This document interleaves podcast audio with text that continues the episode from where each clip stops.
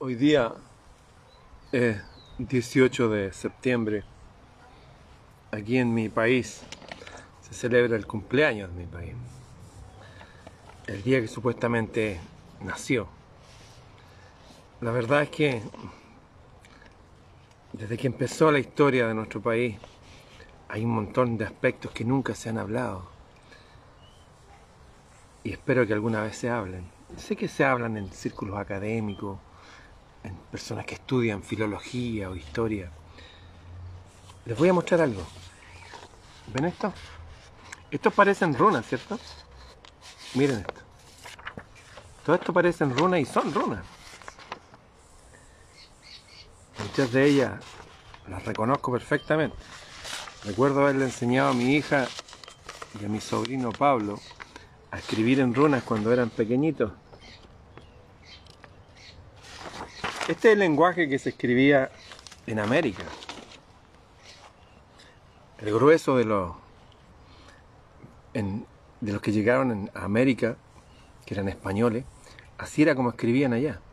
Después sí, obviamente el castellano y todo eso, pero de hecho los, los templarios, estos antiguos navegantes que formaron el reino de Portugal y qué sé yo, que construyeron las catedrales góticas, eh, escribían en runas y llevaban vikingos entre sus navegantes que dirigían sus barcos y llevaban árabes que veían la parte salud, los ministros de salud de los antiguos templarios, la gente encargada de sanar, eran árabes, de allá viene la medicina. Les quiero contar una historia que la he mencionado que tiene que ver con estas runas, tiene que ver con América, tiene que ver con Chile. En el año 967, Ullman, un vikingo, dirigiendo una caravana de siete drakars. Drakars son los barcos vikingos. Pero no eran cualquier drakar, eran langskips, barcos con forma de dragón, de los más grandes. Llegaron a la costa de Panuco, en el Golfo de México. Subieron por el río Panuco y se unieron a los toltecas, que ya existían hace 200 años. Y Ulman, de Dinamarca, vikingo, llegó a ser el quinto rey de la dinastía tolteca. Aquí está su símbolo. Como ustedes saben, los aborígenes no tienen barba, muchos no son canosos o no quedan calvos. Aquí está Ulman.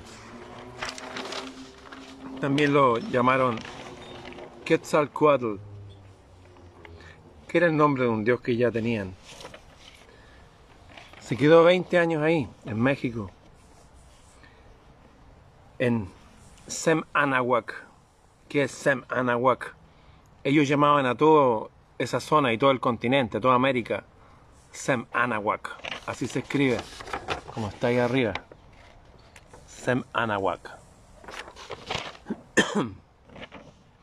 bueno, este Ulman, este rey vikingo, se quedó en Tenochtitlán 20 años. Aquí tenemos otras imágenes de Quetzalcoatl en grabado.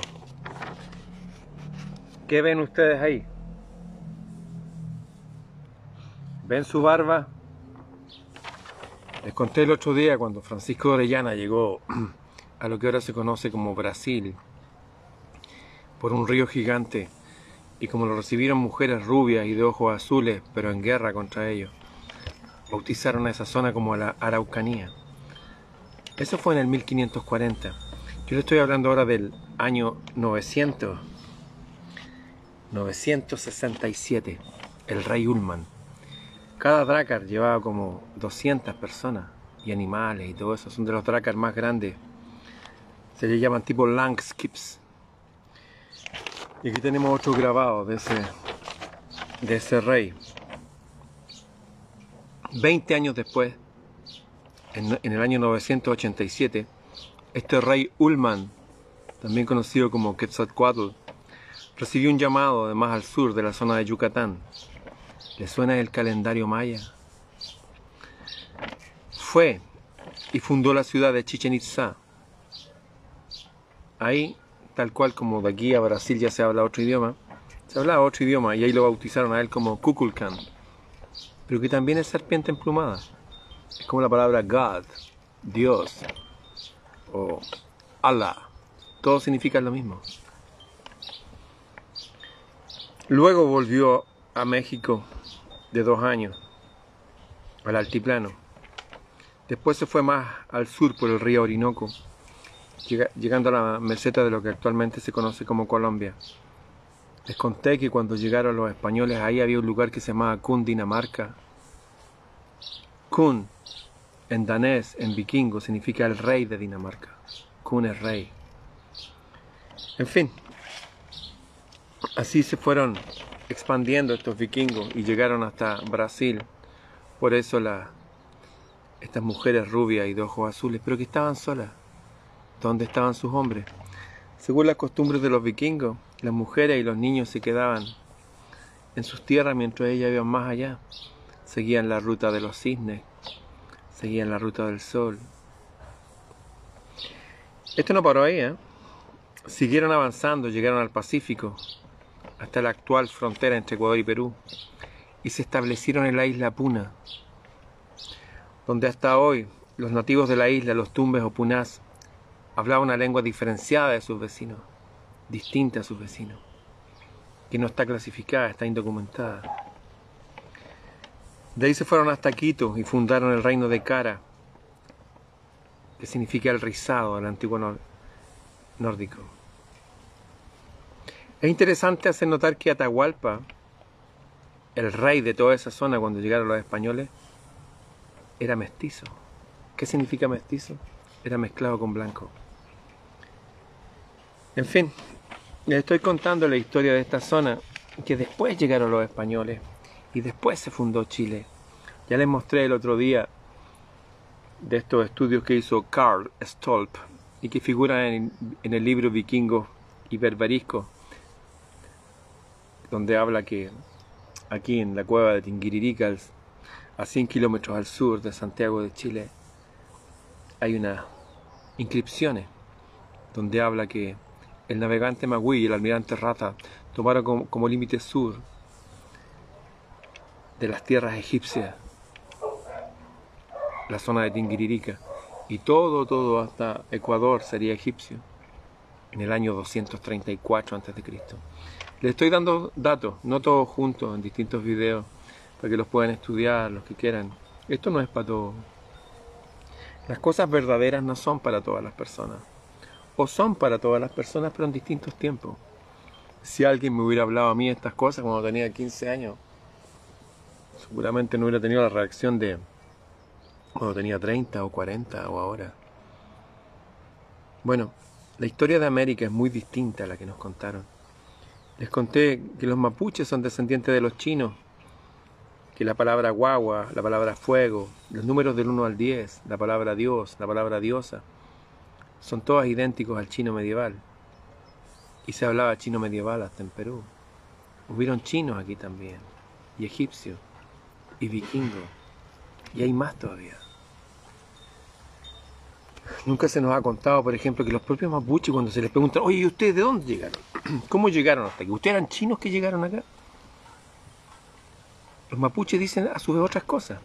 Ellos se elevan hasta sus ancestros más antiguos y dice que ellos fueron arrojados, o más bien los hombres fueron arrojados a la tierra y las mujeres fueron puestas en la tierra, en esta tierra aquí al sur, lo que ahora se conoce como Chile y Argentina desde la estrella Venus.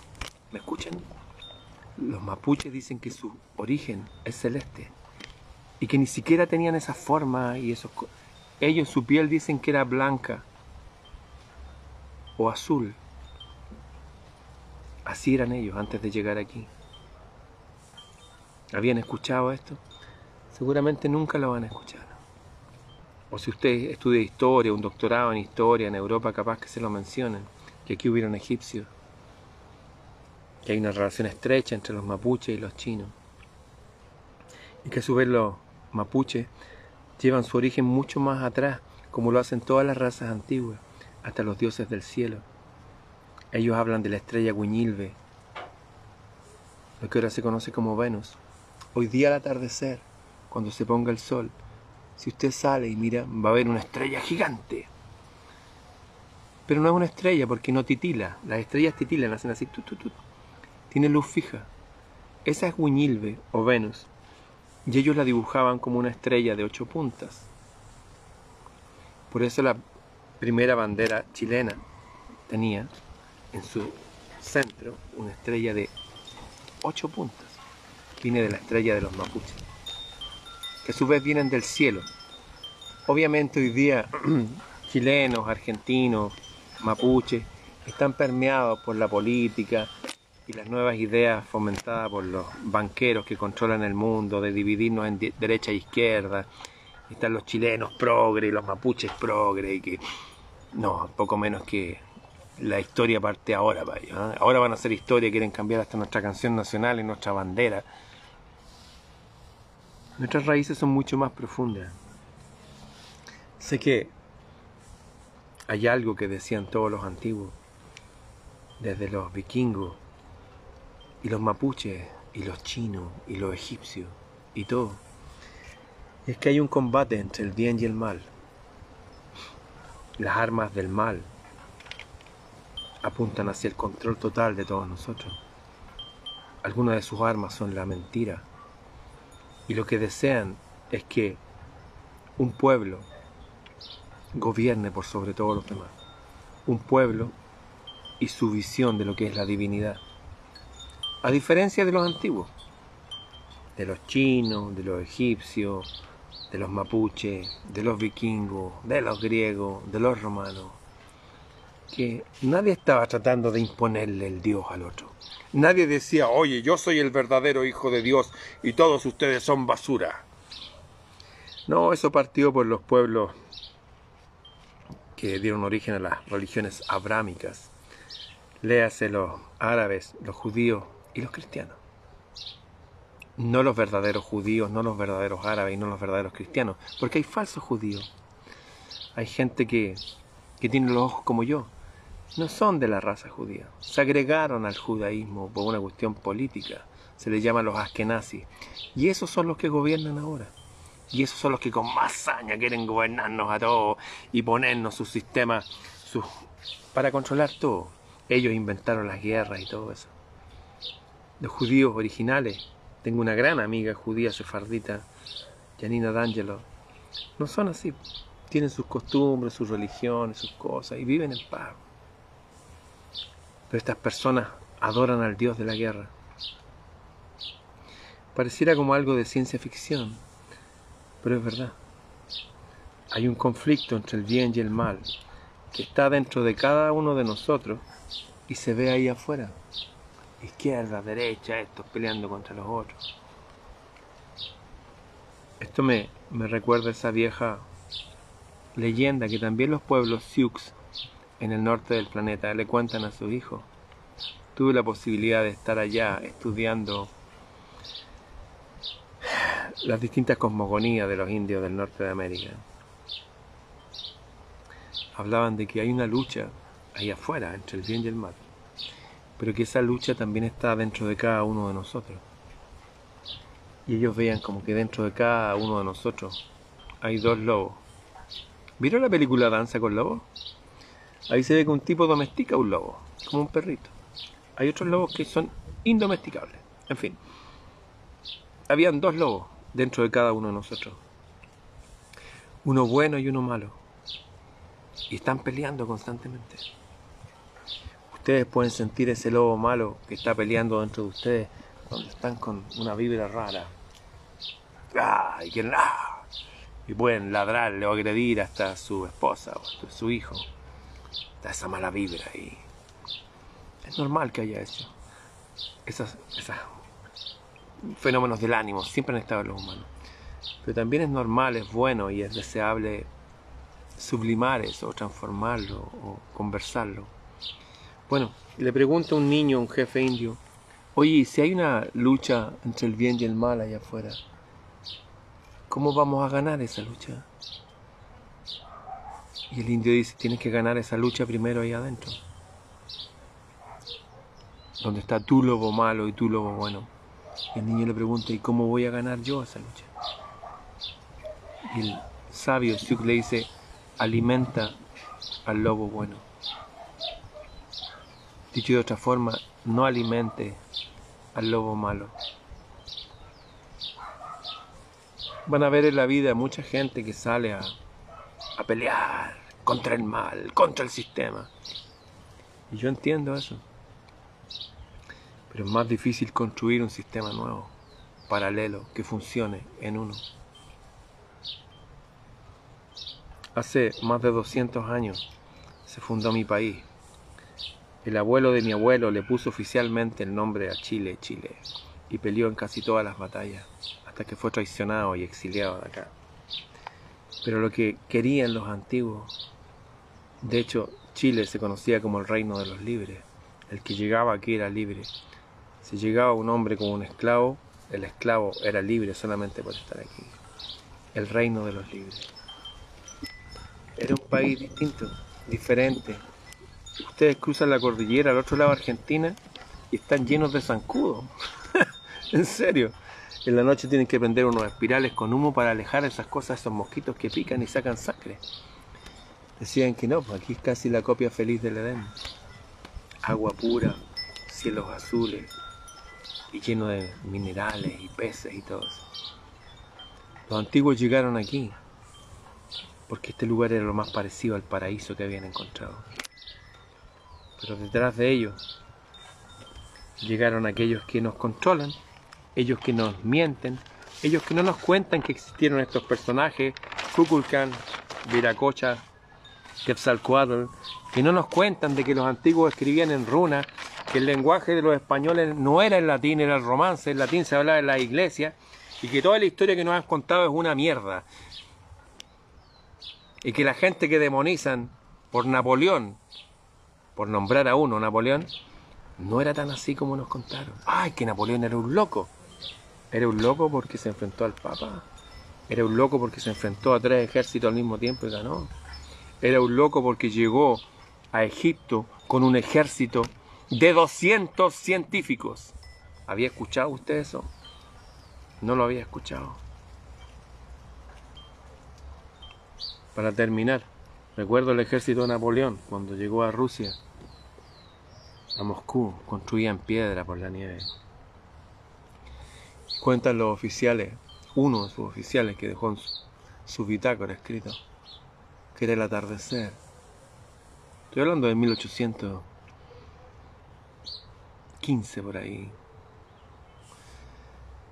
Dice que vio un segundo sol que iluminó de repente y de repente se dio cuenta estaban en las afueras de Moscú y que la casa donde estaba se estaba quemando y los soldados que estaban afuera de la casa, sus uniformes se estaban quemando. Y se alejaron de ese lugar y empezaron a caminar y sus caballos empezaban a morir y a ellos se les empezaban a caer las uñas, los dientes y el pelo. Murió como a los 30 años el tipo. Algo muy parecido a una guerra nuclear.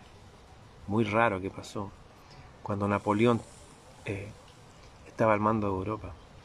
Y por eso que acá Chile y Argentina y Uruguay y todo porque dijeron, oye, Napoleón está ahí, tomó el mando del rey de España, nosotros ya no vamos a reconocer a ese rey, nosotros somos independientes. Está todo ligado, hay toda una historia que no nos cuentan. Hay un montón de héroes que nos los cuentan como que fueran locos. Hay un montón de locos y traidores y nos cuentan como que fueran héroes. Así también en nuestro país. Podría extenderme en la historia chilena, pero no quiero dar una lata a la gente que no es chilena, que es la mayoría que está viendo este video. Resumiendo, hoy es el cumpleaños de Chile. Chile que se asentó en esta tierra, esta tierra plagada de egipcios, de chinos, de vikingos, de descendientes de la guerra de Troya. Y los datos están ahí. Hasta la historia mágica de los mapuches no nos las cuentan. Nos dejan ver con un mapuche que era una persona de izquierda. El mapuche no tiene nada que ver con los banqueros que vienen de la Biblia, que tienen que hacer préstamos con usura para controlar el mundo. Eso está en Deuteronomio. Dice, y cuando llegues a una tierra nueva, tú préstales dinero a ellos, a los extranjeros, con intereses. Y así podrás tomar control fácilmente de cualquier lugar donde llegues. En fin, hay métodos y cosas y historias raras que están aquí desde la antigüedad. Los datos están ahí. Para los que quieran interiorizarse más de lo que hablé del mundo vikingo, pueden buscar vikingos en América o troyanos en América. Hay un montón de gente escribiendo estos temas que quieran saber más de los egipcios en América. Ahí está el libro de vikingos y berberiscos que subí para que descarguen gratis. También escribí todo esto en mi libro Bitácora del Sur. Ah, les cuento, mencioné en otro video que mi, mi canal de YouTube me lo eliminaron y salieron varios canales que dicen Ramón Freire, Bitácora del Sur. Bueno, si van a publicar mis videos, al menos tengan la decencia de decir que son otras personas. En fin. Les quedó claro entonces el año 967. Pullman, el quinto rey tolteca, más conocido como Quetzalcoatl, más al sur llamado como Kukulkan. De hecho, palabras como Viracocha son palabras vikingas. Toda la provincia de Cundinamarca en Colombia significa el rey de Dinamarca. Existe mucho antes que llegaran españoles aquí. Y los caballeros templarios, los que construyeron las catedrales góticas, con un montón de plata, nadie sabía dónde sacaban esa plata,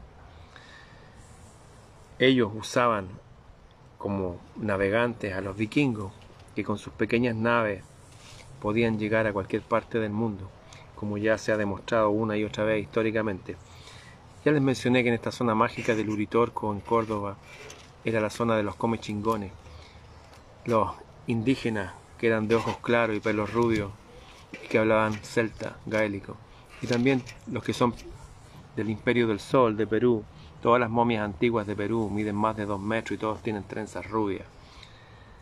Lo que estoy hablando es que hay un mundo, una historia que no nos cuentan. ¿Por qué nos mienten? Porque ellos nos cuentan solamente una historia basada en la Biblia. Y la Biblia y los católicos y la Biblia, como que realmente el Dios no fuera Dios de todos nosotros, no fuera solamente, o sea, nos cuentan de que hay un Dios y un pueblo elegido y un libro sagrado. Y que de ahí hasta los judíos están los cristianos y los árabes. Y como que eso fuera nomás. Son tan imbéciles. Dios es omnipotente, omnipresente, presente en toda geografía, en toda época, en todo el planeta. ¿O ustedes creen que los judíos son mejores que los árabes o que los cristianos son mejores que los musulmanes o que los chinos son mejores, o que todos llevamos adentro de nosotros una lucha entre el bien y el mal. Por eso estamos en este mundo, en esta escuela, para que en nosotros aflorezca el bien, aflore, nazca, se reproduzca. Y así recién lo vamos a empezar a ver en la sociedad. Y aunque no lo veamos en la sociedad, sí lo vamos a ver en nuestros pequeños reductos, en nuestros pequeños paraísos, la orden para todos nosotros que nos han dado en todas las culturas y en todas las religiones es amarnos a nosotros como a nosotros mismos y al prójimo también, igual que nosotros. Amarnos nosotros, a nosotros mismos, al prójimo, el que está cerca, y ocuparnos de nosotros y de nuestro pequeño clan.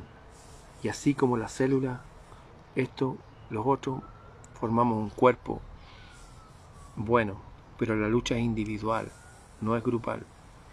Usted puede ir a protestar y reclamar por lo que quiera y está bien, hágalo. Pero si no está dando la verdadera lucha por la verdad dentro de sí mismo, si no tiene ganas de aquilatar nuestro origen, difícilmente va a entender de qué se trata todo esto y para dónde nos dirigimos, cuál es nuestro destino. Bien, ahí les dejé datos. Pueden buscar eh, en YouTube los videos donde habla de vikingos en América, donde habla de troyanos en América. También pueden buscar eh, el falso Cristóbal Colón.